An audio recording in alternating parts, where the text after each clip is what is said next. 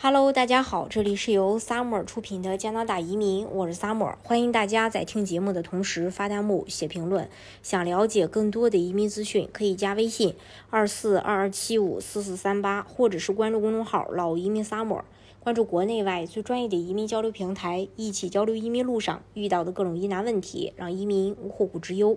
加拿大在二零二二年创下了一个新纪录，就是新移民增加了一百零五万，呃。一百一十人，这相当于埃德蒙顿或渥太华的整个城市人口。加拿大统计局最新发布的人口变化估计显示，这标志着加拿大历史上第一次一年内全国人口增长超过一百万人。这一个增长率比二零二一年同比增长百分之二点七，这是自一九五七年以来，呃，一九五七年有记录以来的最高年人口增长率。当时战后婴儿潮期间。出生人数众多。截止二零二三年一月一日，加拿大的估计人口总数是三千九百五十五万六千两百四十八人。预计二零二三年会有更多的新移民，加拿大将在年底前超过四千万人口。根据联邦统计人员的说法，最新的二零二一年的数据显示，加拿大的人口增长将在经济合作与发展组织中排名第一。在全球排名第二十。另外，加拿大在二零二二年人口增长方面也将成为 G T G 七国家中的领头羊。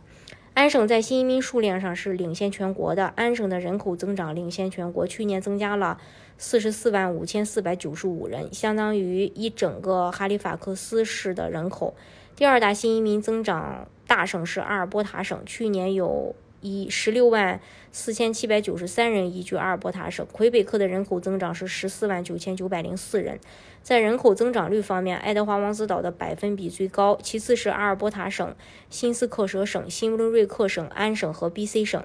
加拿大在狂收新移民的同时，还增加了工作和学习许可的和许呃这个数量。二零二二年底，联邦政府进一步提高了到二零二五年的。未来三年移民目标计划在二零二三年接待四十六万五千名移民，在二零二四年接待四十八万五千名移民，在二零二五年接待五十万移民，打破了二零二一年创下的历史记录。这是一个信号，表明联邦政府似乎正在按计划执行其移民计划。明年政府希望再引进四十八万五千名新永久居民，人越多越好。新移民在填补劳动力短缺，为我们的国家带来新的观点和人才，以及丰富我们的整个社会方面发挥了重要作用。嗯，移民部长说：“我很高兴看到未来会怎样，并期待着2023年又是历史性的一年，因为我们将继续张开双臂欢迎和拥抱新移民。”在2021年之前创下纪录的前一年是一九一三年，2021年加拿大迎来了40.5万个。新移民与去年相比，2022年的公民身份、临时居留和永久居留申请数量也翻了一番，处理了520万份。去年11月，联邦提出了移民计划，到2025年，加拿大每年将迎来50万永久居民。根据新的多年计划，改进后的技术移民系统将帮助在面临严重劳动力短缺的行业，呃，建筑行业和 STEM 这些。呃，紧缺的行业会加大一些这个投入，但越来越多的人担心移民目标的提高与大幅增加住房供应的相应努力并不匹配，这可能会大大加剧住房负担能力问题，尤其是在安省和 BC 省等移民热点地区，这里的住房负担能力问题最为突出。对此，金融服务机构服务公司最近的一项分析估计，加拿大在2023年和2024年平均每年需要多开工。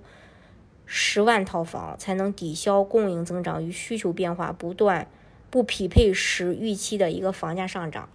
大家如果想具体去了解加拿大的移民政策的话，可以加微信二四二二七五四四三八，或者是关注公众号“老移民 summer”，关注国内外最专业的移民交流平台，一起交流移民路上遇到的各种疑难问题，让移民无后顾之忧。